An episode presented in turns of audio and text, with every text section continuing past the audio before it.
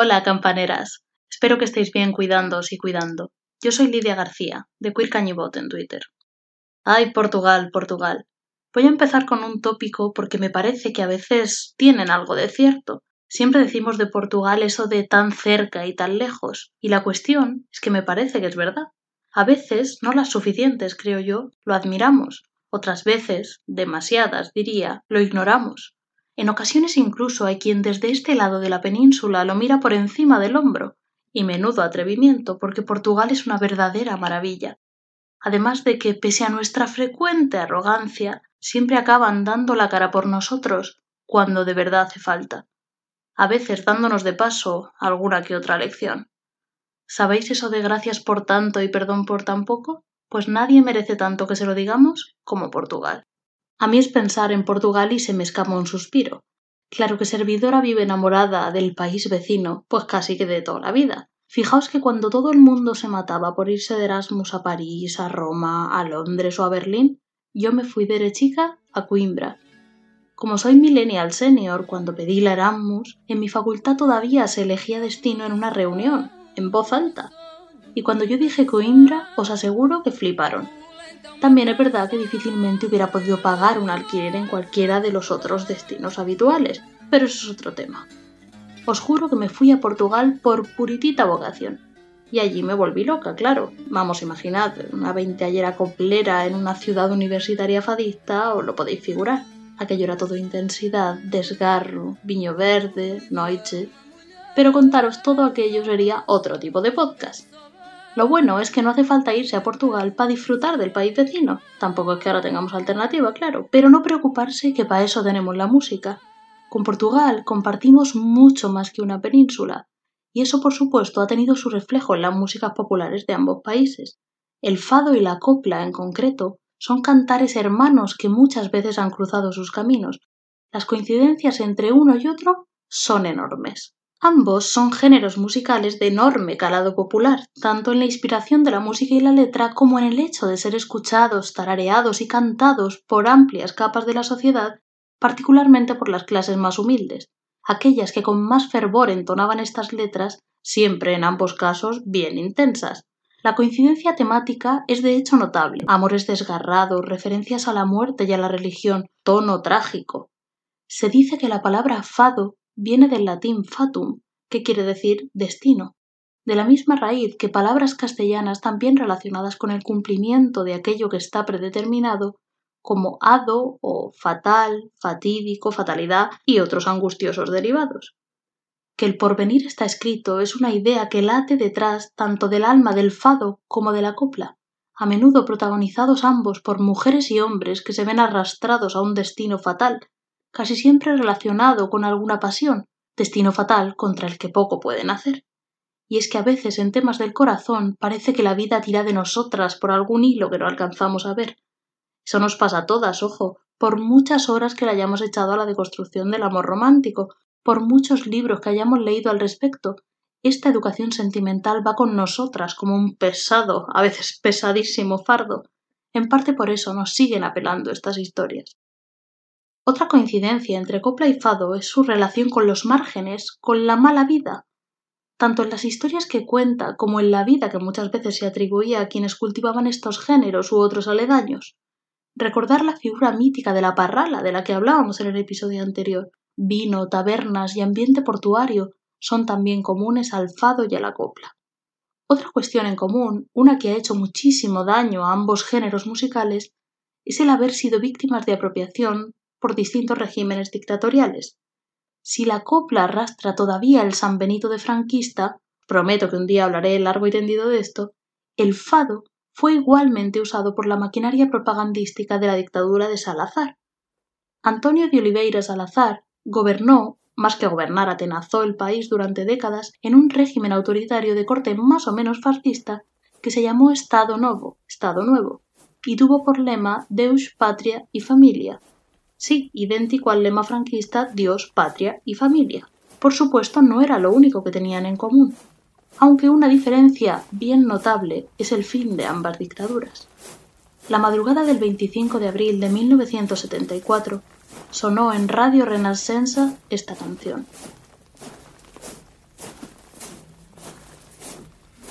Grândola Vila Morena terra da fraternidade. O povo é quem mais ordena dentro de ti a cidade. Dentro de ti a cidade. O povo é quem mais ordena.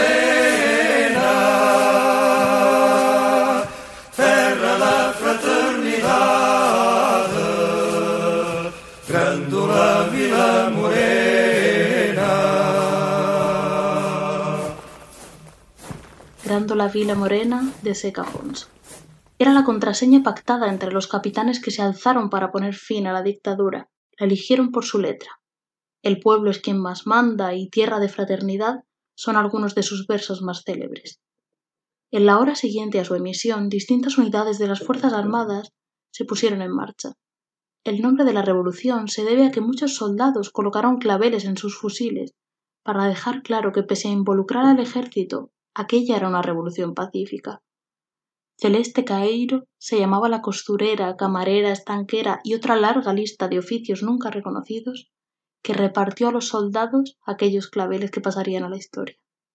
En Portugal tuvieron la revolución de los claveles, que dio fin a la dictadura y restauró la democracia, y aquí, bueno, pues aquí ya sabéis lo que tuvimos. Pero volvamos a las coincidencias. Igual que el franquismo se apropió de la copla para sus fines, el salazarismo hizo lo propio con el fado, una música íntimamente unida, como decíamos, al sentir popular. De hecho, se habla a menudo de las tres Fs de Salazar, Fátima, fútbol y fado, para referir la particular versión de pan y circo, con poco pan y mucho circo, que fomentó la dictadura portuguesa. Religión, fútbol y fado, una fórmula ganadora para entretener a las masas. Pero el fado, igual que la copla, es mucho más que lo que aquel régimen quiso hacer de él, claro está. De hecho, continúa cultivándose y resistió, casi con mejor fortuna que la copla, diría, aquella identificación funesta. Y ahora, queridas, nos vamos a ir juntas de la manita por los senderos del idilio musical hispanoluso. Y vamos a comenzar el paseo con las mejores guías que os podáis imaginar. La reina indiscutible del fado portugués, Amalia Rodríguez, y nuestra faraona, Lola Flores, dos de las figuras más icónicas de ambas tradiciones que se admiraban mutuamente.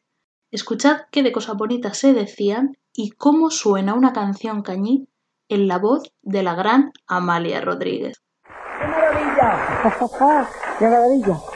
Bueno, la verdad es que Amalia es única, como ustedes habrán visto. No de ahora, de siempre, desde que salió.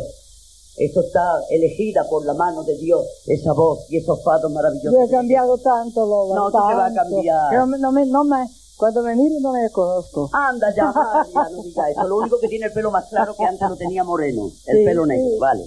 Bueno, pues tú que eres una conocedora de los cantes y los bailes puros y flamencos de España, porque sé que te ha pasado temporadas aquí escuchando cantar. Porque la música que a mí más me gusta es la música española y después toda la música latinoamericana, que tiene influencia española también. Yo quiero recordarte, Amalia, de que en esa época cuando tú viniste, que yo hacía muy poco también, que estaba trabajando, y que había una canción en mí que fue la que me dio todo, y la que lo que hoy po- poco mucho pueda tener, me lo dio esa canción, que era del maestro Monrea, el Ledelle. Y yo cuando te lo vi a ti en televisión cantar, y en ese LP que tú metiste ese Ledelle, con tu propia personalidad, yo me llené de orgullo. ¿No te importaría recordarlo? Vamos. Venga.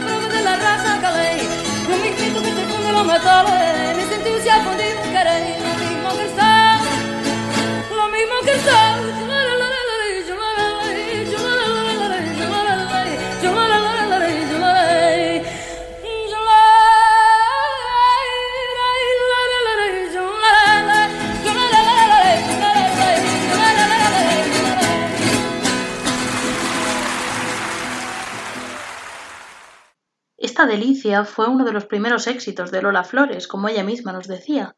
Tan importante era para ella este tema que le puso así a su casa en La Moraleja, en Lerele. La versión de Amalia que hemos escuchado es de 1960. Amalia Rodríguez es la artista portuguesa que más discos ha vendido en la historia de Portugal, y esto sigue siendo así a día de hoy. Más de 30 millones de copias, tres veces la población del país, lo que quiere decir que en Portugal hay por cada persona tres discos de Amalia. Como decía Lola, Amalia era una gran amante y conocedora de la música y la cultura española. No hay más que oírla hablar y cantar en español. Curioso que casi nunca hacemos el esfuerzo a la inversa Mientras que es bastante frecuente que los portugueses hablen español así de bien, al contrario, digamos que no lo es tanto. El Lerele no fue la única canción española que versionó Amalia, también se atrevió con grandes clásicos. A ver si os suena este.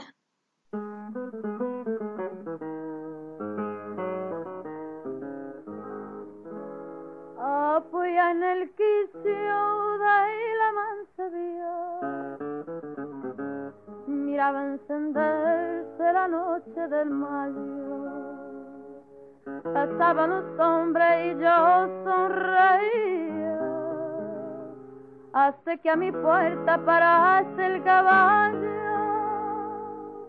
Serrana, me da candela y yo te digo Ven y tómala mis labios. Que Dejaste el caballo y lumbre te di, e fueron dos verdes los serán de mayo, tus ojos para mí. Ojo verde, verde como la vaca, verde como el trigo verde, y el verde, verde ojo verde, verde y con brillo de faca que se han clavadito en mi corazón. Pa' mí no hay sol, ni luna, no hay más que unos ojos que mi día Ojo verde,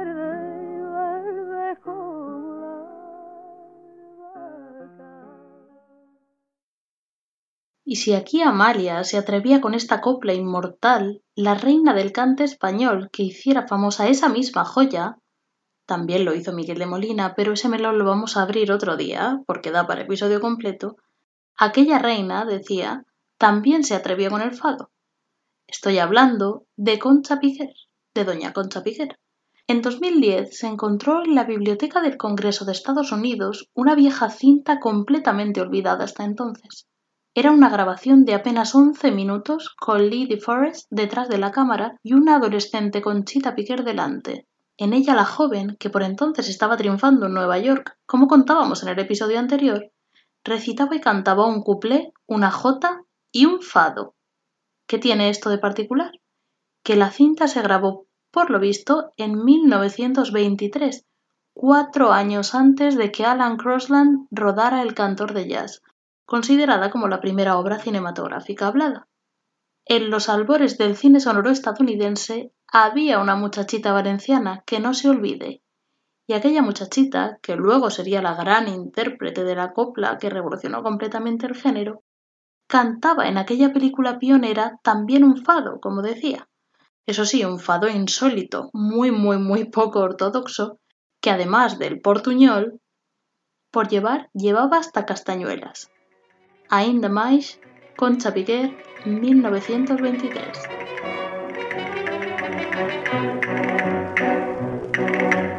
Este es el fado, fadiño, vou cantar de miña terra.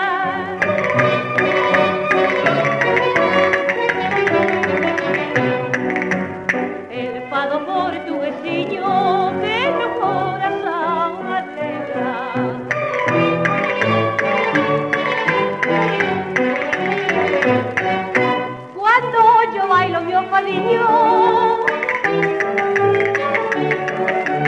No vale tan vos riberiño que me vale o seu amor.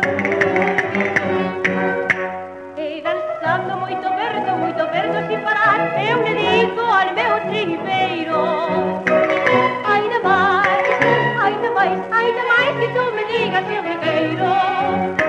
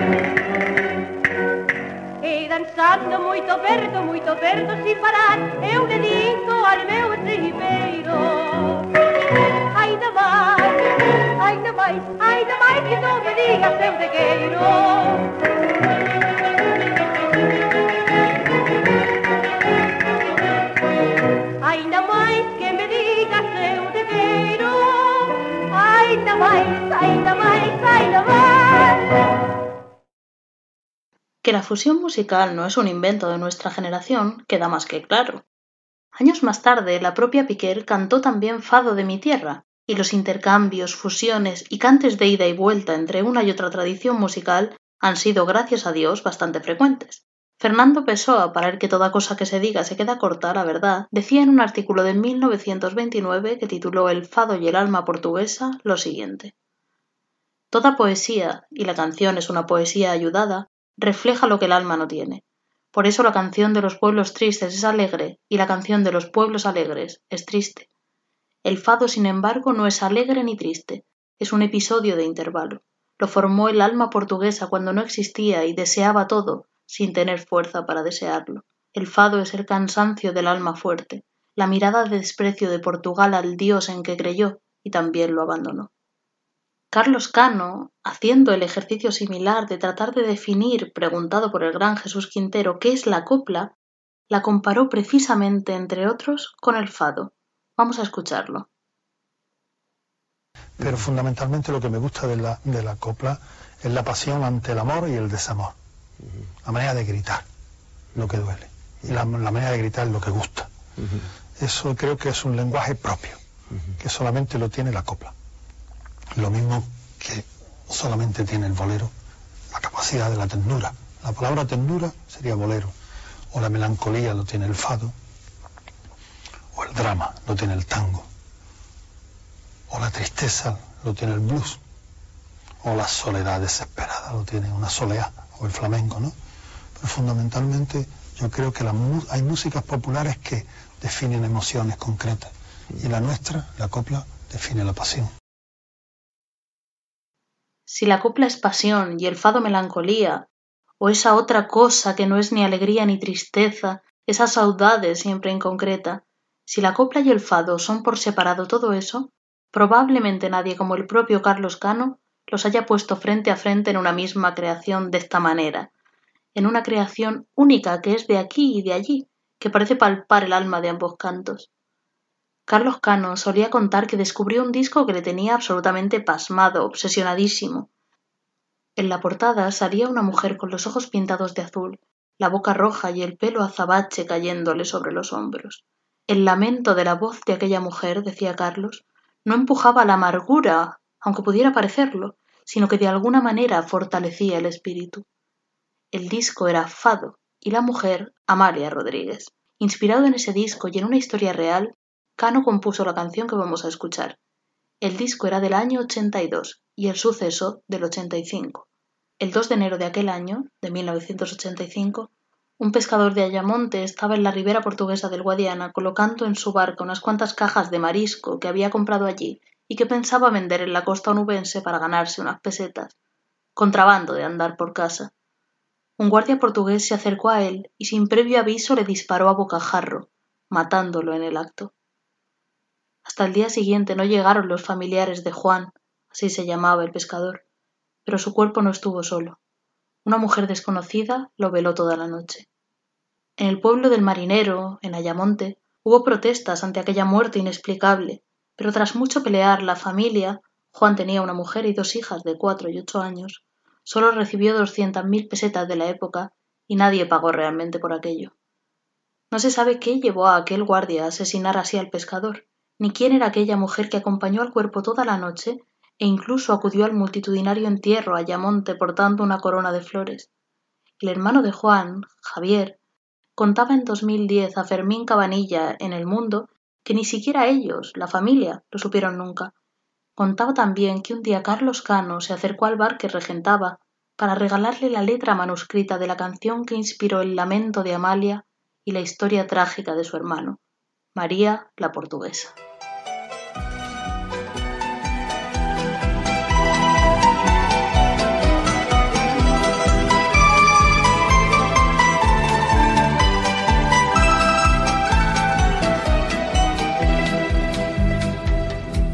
Noche de luna y clave, de Ayamonte hasta Villarreal, sin rumbo por el río, entre suspiros, una canción viene y va, que la canta María,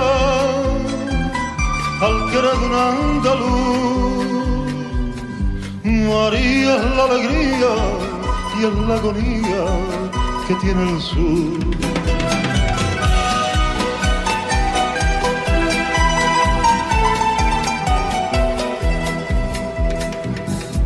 Conoció a ese hombre en una noche de vino verde y calor.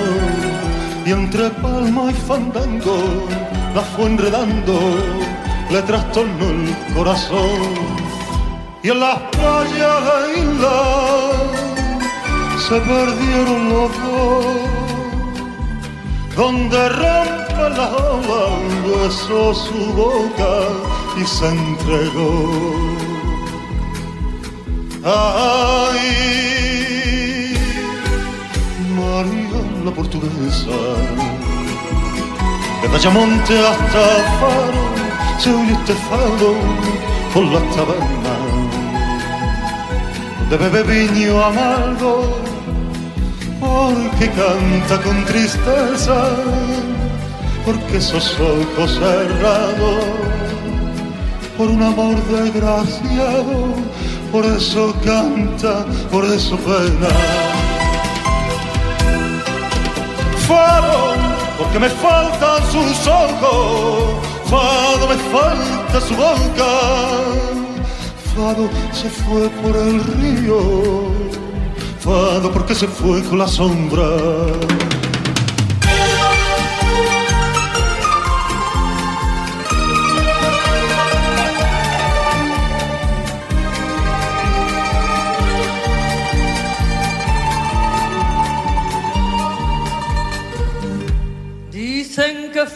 Quiero de un marinero, razón de su padecer.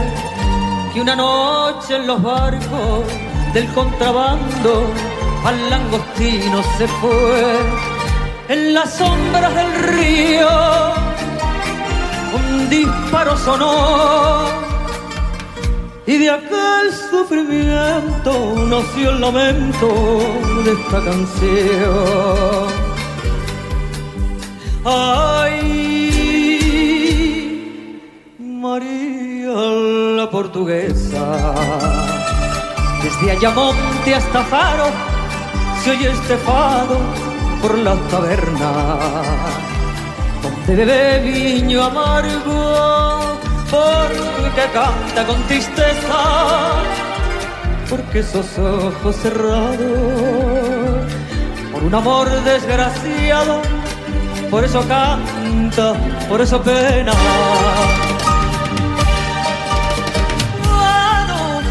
porque me faltan sus ojos, fado porque me falta su boca, fado porque se fue por el río, fado porque se fue con la sombra.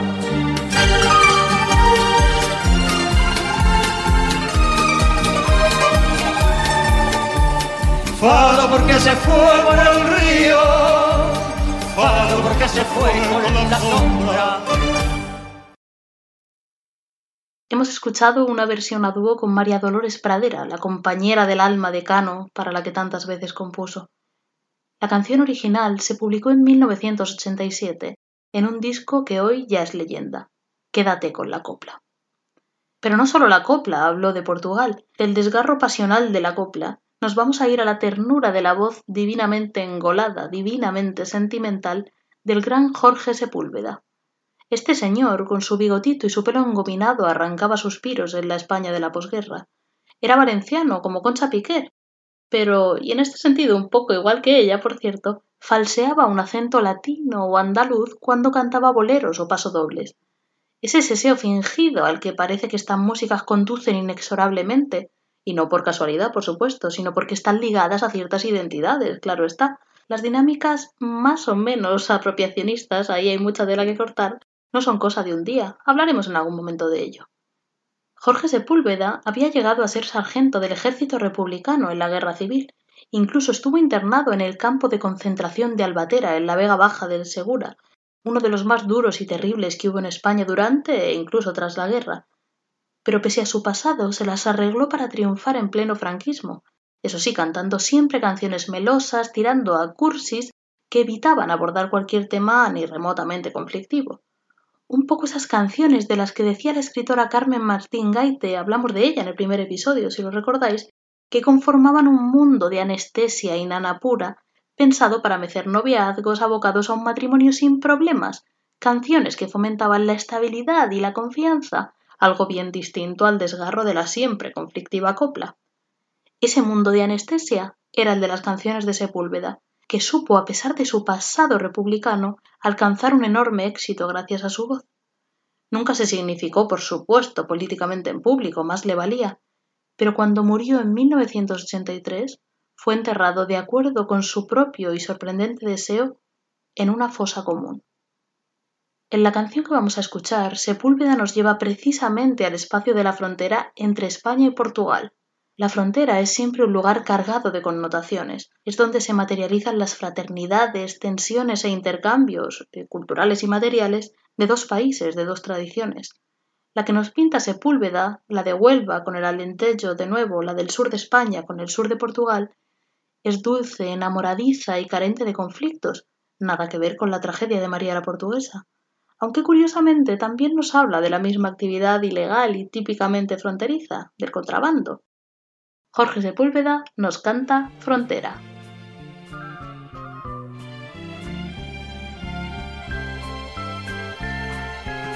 Contrabandista de Roche, pásame de contrabando dos ojos que están llorando más allá de la frontera. En la península entera no habrá mujer más bonita de aquella portuguesita que mis caricias esperan. Frontera, frontera de Portugal, si viniese ya a mi lado, cuántos besos le iba a dar. Frontera, frontera de Portugal, porque no la dejas libre después de verla llorar. Contrabandista que pasas por la sierra de Aracena, trae contigo a mi morena que llora tras la montaña, que si la suerte acompaña, tu contrabando de amores, nacerán miles de flores entre Portugal y España. Frontera, frontera de Portugal. Si viniese ya mi lado, cuántos besos le iba a dar. Frontera, frontera de Portugal porque no la dejas libre después de verla llorar, frontera de Portugal.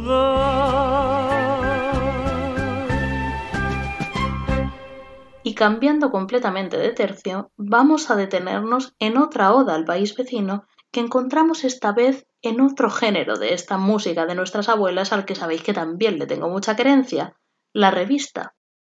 La hechicera en Palacio fue una comedia musical muy popular con música de José Padilla y libreto de Arturo Rigel y Francisco Ramos de Castro. Se estrenó en el Teatro Alcázar de Madrid en noviembre de 1950 con nada menos que Celia Gámez como estrella principal. El número más celebrado de la revista era la canción Estudiantina Portuguesa, donde las coristas y la vedette principal salían ataviadas de estudiantes portugueses, pero en versión sensual, como una especie de tunos sexys que en realidad pues no era tan perturbador como suena. Pensad siempre en la indumentaria de la revista, como en esas versiones de disfraces de distintas profesiones en clave sexy que siempre os intentan endosar a las mujeres en carnaval o Halloween, y ya más o menos lo tenéis. Esta estudiantina portuguesa, que más tarde cantaron Rocío Jurado, Concha Velasco, Fedra Lorente, Esperanza Roy también, y bueno, muchísimas otras, es toda una oda a Portugal que por cierto incluye algunos tópicos patrióticos en torno al vino y la belleza femenina de los que hablábamos en el episodio anterior. Celia Gámez nos canta Estudiantina Portuguesa.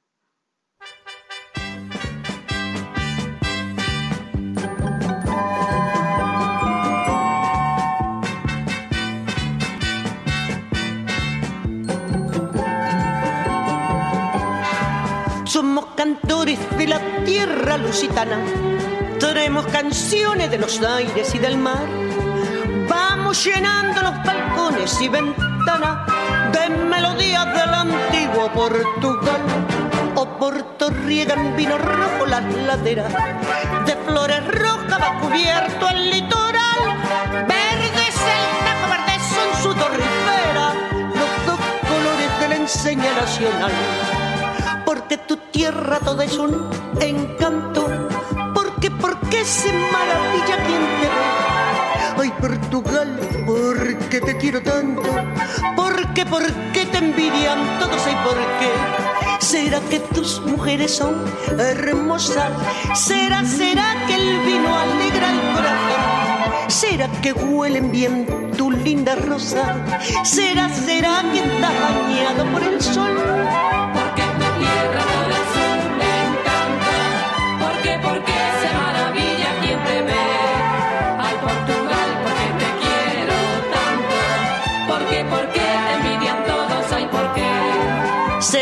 tus mujeres son hermosas? ¿Será, será que el vino alegra el corazón? ¿Será que huelen bien tus lindas rosas? ¿Será, será que estás bañada por el sol?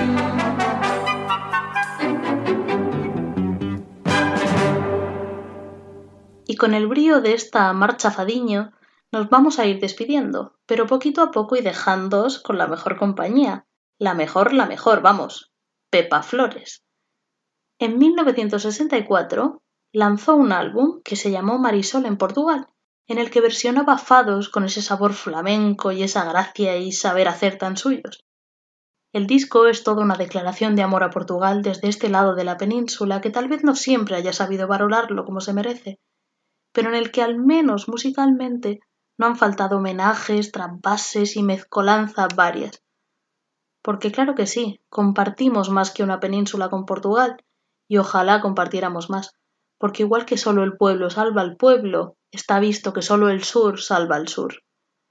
Os dejo con la casa portuguesa de Pepa Flores y yo me despido hasta la próxima. Cuidaos y cuidad.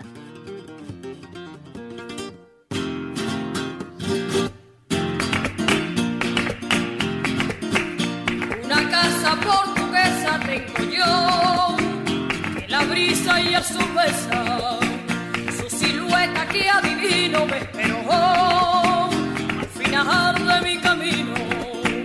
Sin descanso voy andando para allá, a mi amor que quiero tanto, y a mi casa con presteza llegaré y tu bella besaré mi portuguesa cuatro paredes muy blancas, con madre selva y a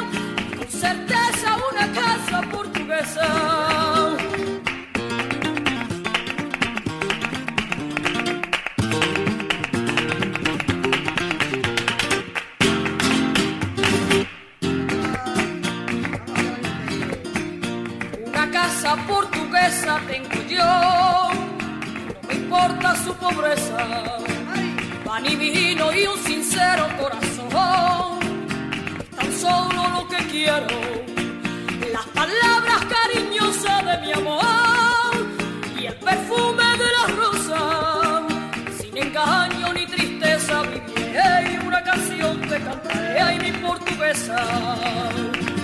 Cuatro paredes muy blancas, madre selva, hija mía.